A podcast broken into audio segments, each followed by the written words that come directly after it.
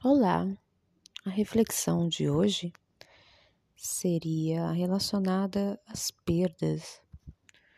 Como que nós lidamos com as perdas de nossas vidas?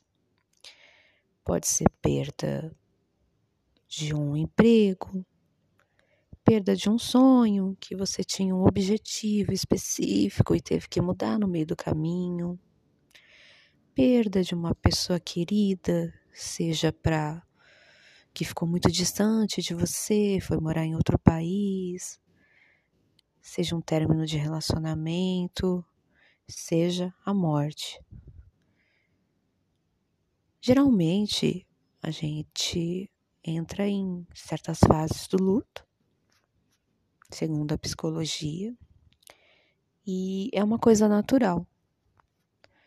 É natural você entrar em uma depressão leve, um, um, uma perda de sentido né, da vida, de objetivos. É como se você resetasse, você zerasse e precisasse de um tempo para se acolher, se olhar e ver o que vai fazer daí para frente com o que você tem.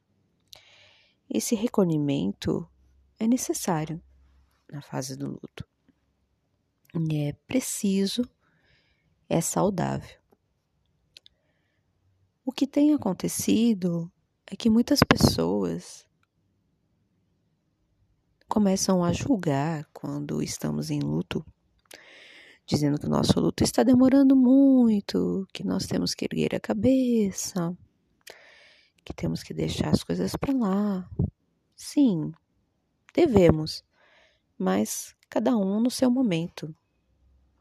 E o que eu entendo e observo hoje é que esse tempo não está sendo respeitado. Nós precisamos voltar para as nossas atividades de trabalho, de vida, com certa urgência, e acabamos por romper esse luto precocemente. O luto saudável é um luto de reflexão, de entendimento, de renascimento.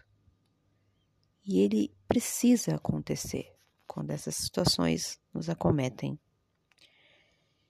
Infelizmente, na maioria dos casos, não conseguimos falar para pessoas próximas, queridas, que confiamos, sobre o luto porque tem essa urgência, muitas das vezes, a gente voltar logo para a vida, e as pessoas não querem ver a gente chorando.